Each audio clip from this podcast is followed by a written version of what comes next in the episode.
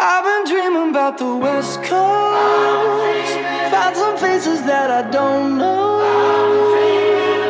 Give me the sun for just a year. I'll kiss the sky and disappear. I've been staring up the. Hola, ¿cómo están? Bienvenidos. Mesa Redonda, mes de agosto, nuevo mes. Estamos comenzando con mucho ánimo, por supuesto, en www.radio.cl. Gracias por eh, acompañarnos semana a semana, eh, donde damos punto de vista más ciudadano a la política eh, actual y también desmenuzamos los temas que están en la palestra de la prensa, junto a mi querido amigo Cris Carrillo. ¿Cómo estás, Cris? Hola, hola, muy buenas tardes. Muy bien, muy feliz como toda la semana de compartir este espacio contigo, querido amigo. Pero hoy también con tremendo invitado, tremendos invitados. Tenemos un tremendo vinólogo acá acompañándonos. Su nombre es Jean-Jacques Massoc. ¿Lo dije bien? Sí, súper bien. Muchas John gracias Jack. por invitar. No, encantado. ¿Tú estudias psicología? Psicología, tercer año en la Universidad de Desarrollo. Bueno, bienvenido a nuestro programa. Vamos a estar aquí comentando junto a un gran, gran invitado. Eh, su nombre es Pablo Errázuriz, licenciado en Derecho y alumno de tercer año de la licenciatura en Historia, ambos en la Pontificia Universidad Católica de Chile. Es ayudante de Derecho Romano y del programa Derecho, Ciencia y Tecnología de la Facultad de Derecho Universidad Católica. También fue ayudante de Historia del Derecho. Sus principales intereses son la historia, política y de las ideas, especialmente en torno a los conceptos políticos e institucionales. Actualmente se encuentra trabajando en las obras El gobierno de Don Manuel Montt de Alberto Edwards, que se lanza en agosto, y en Historia de la Administración Errázuriz de Isidora Errázuriz, en la edi- editorial Tanto Monta. Pablo, muy buenas tardes, ¿cómo estás tú?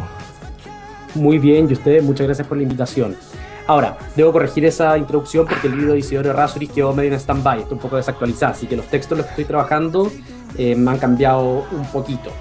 Pero, mm, pero eso ya vendrá, ya vendrá. Ya, perfecto, se viene, se viene. trabajarlo bastante. Atentos Sí, todos pero al- al- al- como editorial joven, estas cosas siempre uno tiene que ir privilegiando un texto sobre otro y se empiezan a patear las cosas, entonces van cambiando. De todas maneras. Oye, Pablo, bienvenido a nuestro programa. Gracias por aceptar nuestra invitación.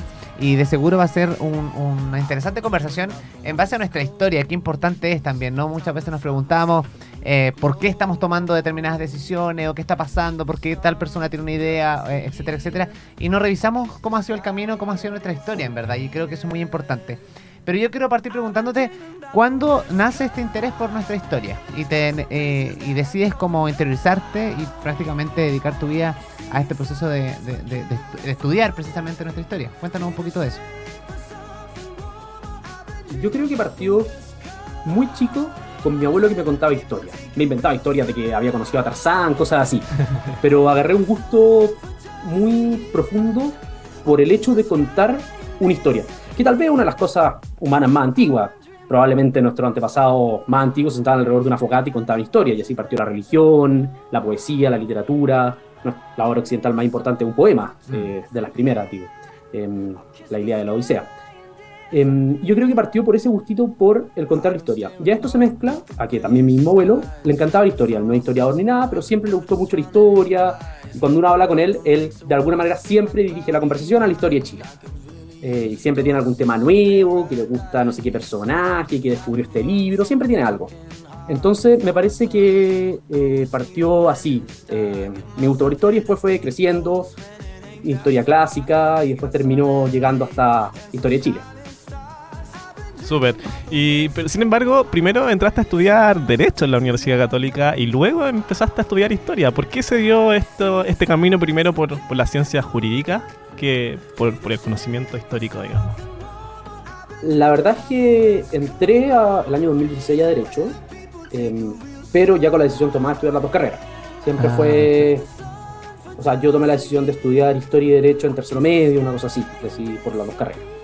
Em, en parte yo creo que existió ese miedo que existe a dedicarse a la humanidad, sin duda alguna.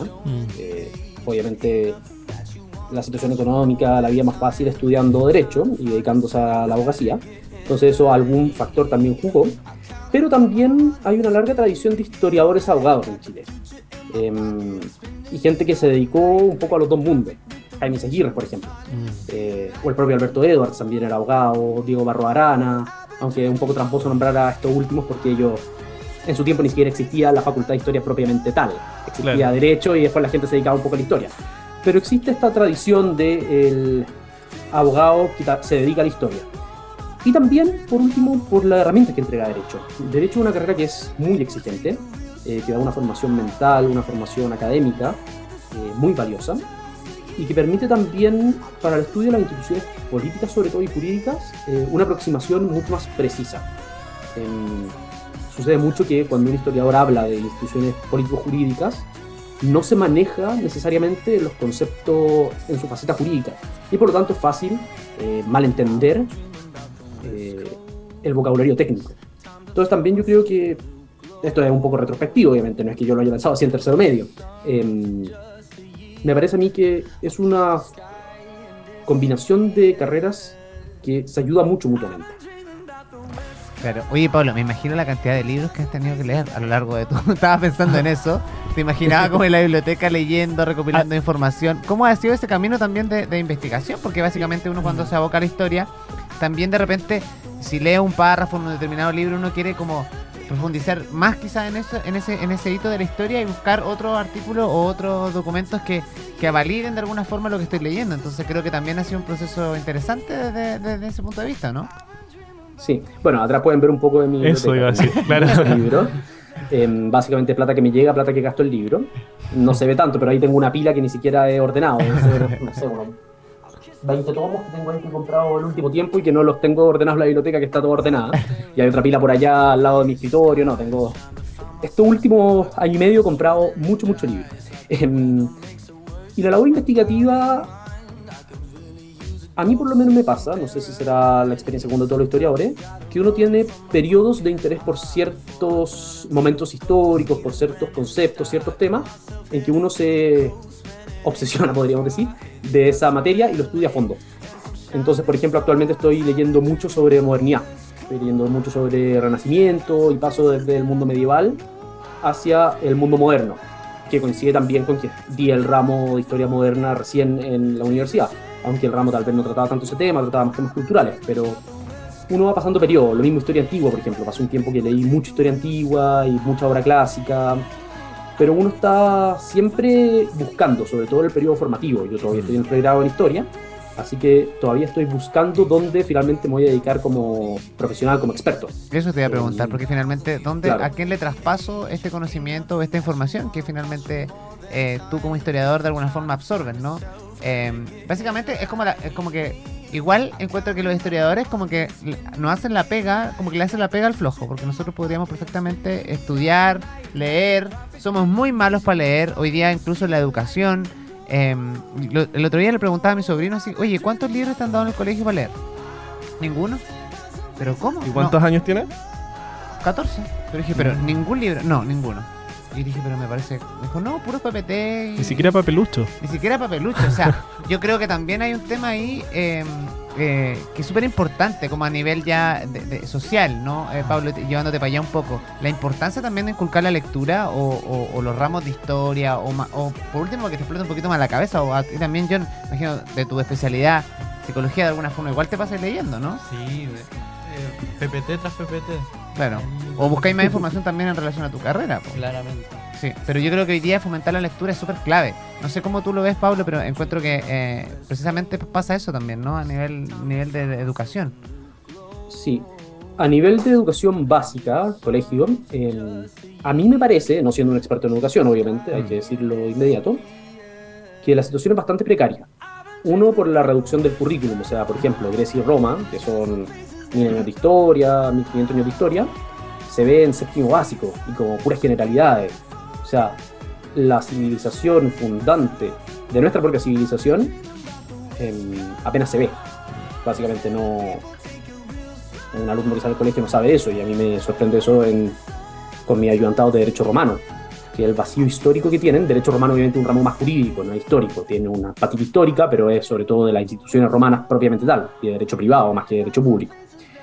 Pero cuando uno menciona situaciones históricas, los alumnos están muy perdidos, al punto de que más de una vez nos ha pasado que uno le pregunta ya, pero ¿en- ¿en qué fecha más o menos pasa esto? Por ejemplo, el gobierno de Augusto, alrededor del año del 27, al del 27 antes de Cristo al 14 después de Cristo, y te dicen el mundo moderno. Eh, o sea, realmente hay un vacío y eso que estamos en la mejor facultad en cuanto a puntaje, en cuanto a ponderación eh, de Derecho en Chile. Y uno esperaría que el alumno medio tuviera un conocimiento histórico más acabado. En, entonces a mí me parece que existe un gran vacío precisamente porque uno se selecciona mal el currículum de lo que se pasa en historia, está muy mal seleccionado, y dos, los textos pedagógicos que se usan, los típicos Santillana, son basura, para decirlo de forma bastante frontal. Eh, son textos demasiado básicos, son, no le piden al alumno un nivel de exigencia que, se, que busque conocimiento, que entienda, sino que son puras generalidades y después ¿Cómo te sientes respecto a esto? ¿Qué opinas respecto a esto? Entonces no hay un trabajo serio de formación histórica. En ese sentido sería mucho más útil que a los alumnos de colegio, pues, tomando en cuenta su nivel obviamente, le hicieran leer extractos de obras clásicas de historia, por ejemplo.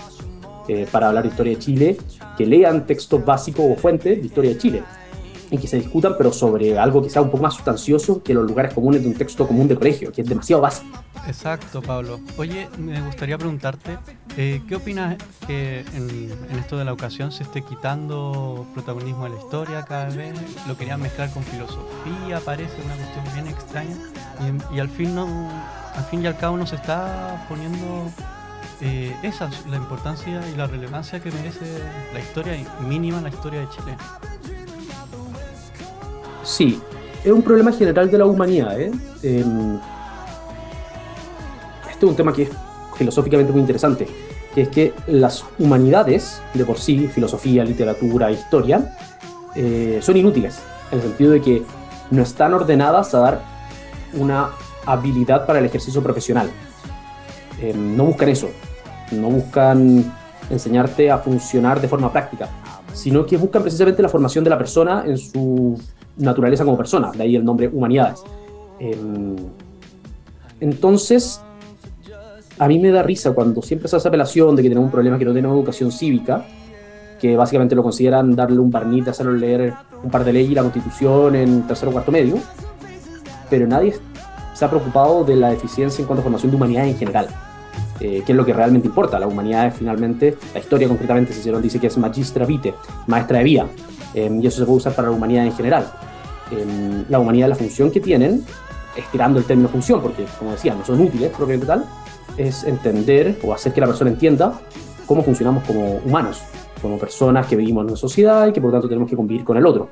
Y de ahí la importancia de la lectura de los clásicos, la importancia de la lectura de historia, porque es la experiencia acumulada de los siglos. Em, entonces, claro, esta reducción termina siendo en perjuicio de la propia amistad cívica en último término, porque a la medida que no somos capaces de funcionar como seres humanos insertos en una sociedad, sino que se nos enseña únicamente cosas técnicas, perdemos también la capacidad de funcionar colectivamente. Absolutamente. Así es. Oye, y qué interesante me parece, Pablo, el hecho que tú estudies historia y también derecho, porque muchas veces uno juzga y critica las leyes, las normas en general, pero no entiende el contexto histórico por el cual se desarrollan. Mm. Y en base a eso te quiero llevar a una conversación, porque tú también fuiste asesor en la Convención Constitucional, ¿verdad? Durante un tiempo. Y, desde, el punto de, desde el punto de vista histórico, eh, me, imagino tendrás mucho que aportar al, al, diálogo, eh, pero ¿qué, te parece a ti o, qué podemos rescatar desde el punto histórico de esta convención, esta convención constitucional? Eh, no sé, háblanos, háblanos sobre eso. me voy a poner me voy a retroceder casi hasta el diluvio universal de la India. muy bien, em, vamos, empecemos desde cero. Eh, o sea, partiendo de la base que, Disculpe, Pablo, pero partiendo de la base que el otro día lo conversaba con muchas personas. O sea, eh, que desde, desde esta ignorancia, entre comillas, que digo yo, que incluso alguien se atrevió a preguntar qué importancia tiene una constitución para un para una nación. Partamos de ahí, o sea, yo creo que, que si empezamos como, como, como desde el principio, desde la primera constitución, sí, ¿por qué no? Para un poco inculcar también. Y yo, mira, eh, nosotros nos estamos riendo acá, pero te aseguro que incluso hay gente que nos está escuchando en este momento y se hace la misma pregunta. Porque si alguien lo hizo, que, yo consideraba que la persona tenía conocimiento, más encima era un profesional, o sea, todo, pero claramente no tiene cero conocimiento en, temas de, gobierno y cosas, pero me, llamó mucho la atención. Así que yo creo que sería muy importante que eh, diéramos una pincelada. Pablo, en el, poco tiempo que tenemos, pero quizás para que la gente se instruya y sepa un poco al respecto. Perfecto. Ya, lo primero una cosa conceptual. Cuando uno habla de constitución se puede referir a muchas cosas. De hecho, cuando uno lee Aristóteles, por ejemplo, tiene un texto que se llama La Constitución de Atenas. Em, hay un texto sobre la Constitución de Esparta. Polibio habla sobre la Constitución de Roma, lo mismo Cicerón. Em, pero no es lo mismo. Lo que nosotros entendemos por constitución es un producto de un estilo jurídico, de una ideología jurídica, que es más bien de corte positivista, que cree en la ley escrita y del Estado de Derecho, que instaura en un texto las bases fundamentales de una sociedad. Eso es la constitución. Ahora, hay constituciones que son más minimalistas, como en Estados Unidos, por ejemplo, que consagran lugares generales, principios, y otras constituciones, como la nuestra vigente, que consagra instituciones ya propiamente tales que son más amplias. Em, obviando la discusión sobre qué tipo de constitución es mejor, lo esencial de la constitución precisamente es que es una de las mayores garantías que ha inventado Occidente para la seguridad jurídica. Eso es, yo creo, lo primero que hay que rescatar. La constitución es un elemento que ayuda a la seguridad jurídica puede tener sus falencias, obviamente, y siempre la va a tener, porque somos humanos y nunca vamos a hacer algo que sea absolutamente perfecto, no vamos a llegar a la del terreno, pero que a grandes rasgos permite una cierta estabilidad que proyecta a la sociedad hacia el futuro. Em, aunque esto obviamente tiene la contracara de que tienen el problema de que generalmente son difícilmente modificables y por lo tanto son, pueden generar tensión en cuanto a que son poco adaptables a la contingencia. Que yo creo que, este es mío nomás, que yo creo que lo que pasó finalmente en el 2019 de la constitución actualmente vigente se agotó también por los cambios sociales. su propia inflexibilidad para adaptarse a la contingencia implicó que quedó añeja, quedó pasada en el tiempo. Ahora, respecto a Chile, lo primero que yo creo, donde hay que partir si uno quiere hablar de la constitución, es de cómo se fue conformando el Estado chileno. Y a mí me parece que un hito fundante de esto son el proceso de reforma borbónica, que ocurre a mitad del siglo XVIII eh, especialmente a partir del gobierno de Carlos III. Él tiene un proceso de modernización, un proceso muy largo, pero que se va insertando una idea de gobierno que es distinta a la que había existido antes de los Borbones, los monarcas austriacos. Y ese estilo de gobierno, ese estilo de Estado, es el que toma la independencia. Un Estado ilustrado, esta tesis generalmente la defiende el profesor Bernardino Bravo, que es consagrada finalmente la Constitución del 33, luego una serie de intentos constitucionales, siendo el caso de la Constitución del 28 el más importante, de la cual eh, nace de hecho la del 33 como una reforma, aunque una reforma tan grande que historiográficamente se tiende a hablar de una Constitución nueva en la práctica, y cuyo elemento central es la consagración de este Estado. Hay tesis divergentes, según algunos, cuyo motor es la institucionalidad, es decir, que existe una figura respetada más allá de la persona que la detenta, el presidente de la República, no el presidente turno, o la tesis de la virtud cívica, es decir, la consagración del Estado, en el cual la virtud cívica, el principal resorte de la máquina, según esa interpretación, siguiendo la terminología que usa Portales en una de sus cartas más famosas, em, sería la virtud en el fondo de los representantes. Esas tesis son de Mario Góngora y de Alberto Edwards, que están a grandes rasgos de acuerdo, pero mueven el enfoque según la impersonalidad del gobierno o según la virtud del gobernante. Ahora bien, Gabriel Salazar, en, un libro que se acaba de reeditar, La construcción del Estado en Chile, me parece que se llama, un libro gordo, como 500 páginas, sobre precisamente el proceso de formación del Estado chileno durante la década de 1820 y hasta em, la muerte portal aproximadamente, eh, esboza la tesis de que con la constitución del 33 se funda el Estado chileno. Es decir, que todas las posteriores constituciones que han habido en la historia de Chile, la del 25 y la del 80, son a grandes rasgos hijas o derivaciones de la Constitución del 33. Gabriel Salazar, por lo demás, detesta la Constitución del 33 y todo lo que viene después.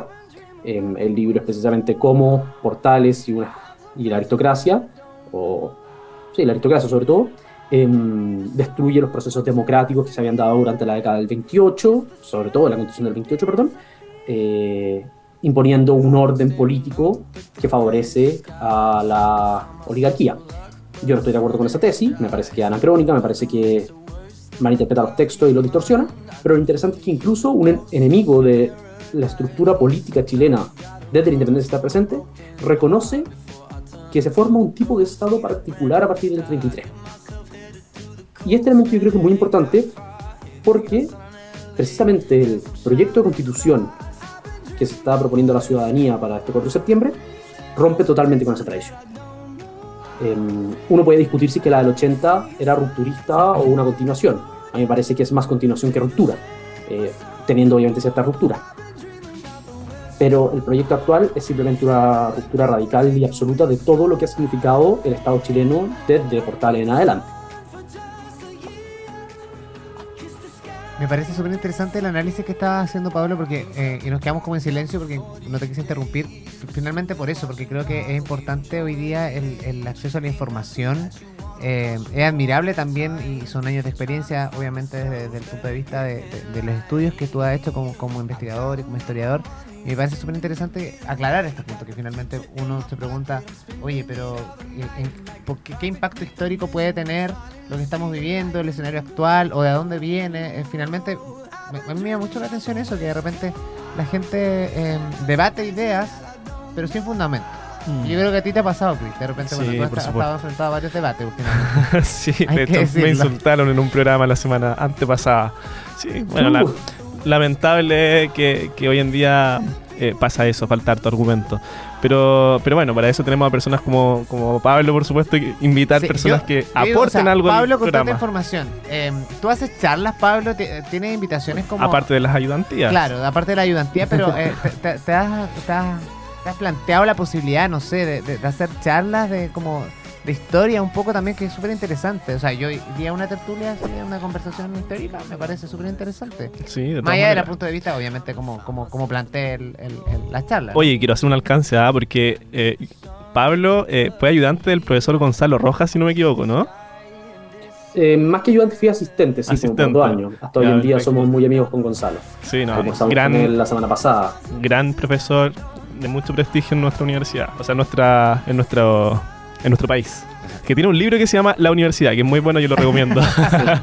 Ahí la confusión. Oye, Pablo, vamos a ir al corte comercial, eh, corte musical. A la vuelta queremos conversar un poco de eso. También de a ver si, existe la posibilidad de, hacer una gira con Pablo, dando charlas y cosas. Y obviamente también para que recomiende algunos libros, quizás que pueden ser interesantes para que la gente comience. Eh, nunca es tarde para aprender y nunca, es tarde para, para instruirse en términos históricos. Así que me parece súper interesante lo que podemos hablar en el segundo bloque. ¿Te parece? Espéranos ahí, vamos a ir a la música. Nosotros seguimos aquí en Mesa Redonda. No se vayan. www.radio.cl y estamos de vuelta después de este eh, tema musical.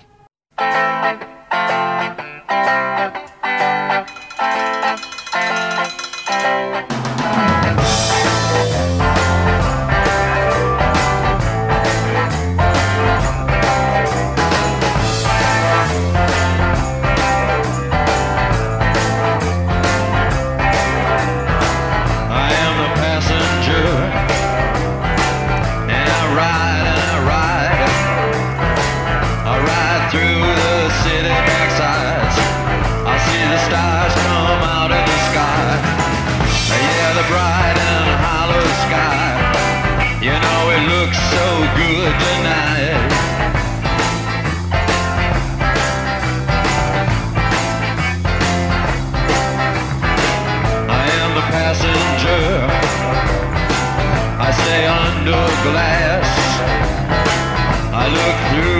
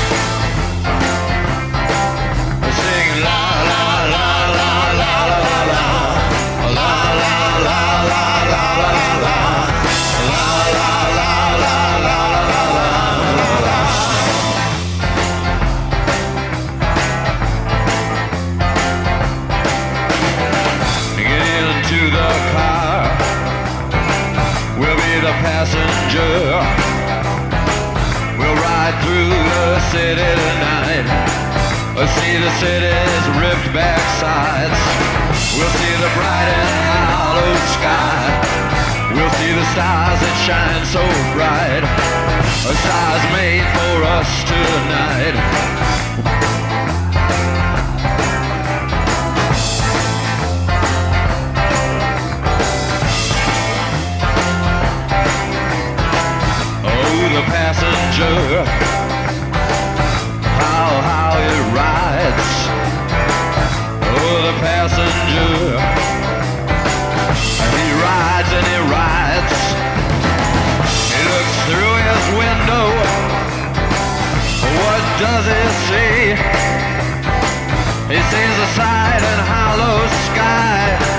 He sees the stars come out tonight. He sees the city's ripped.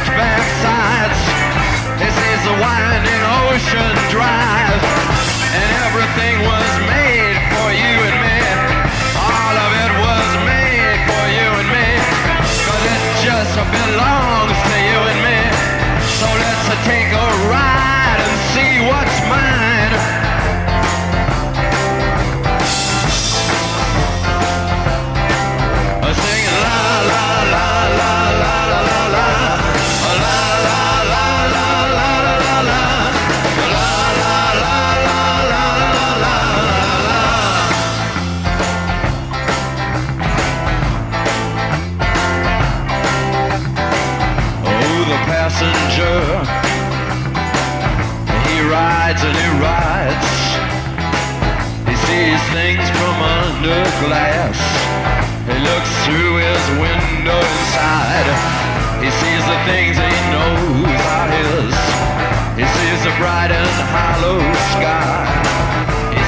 city.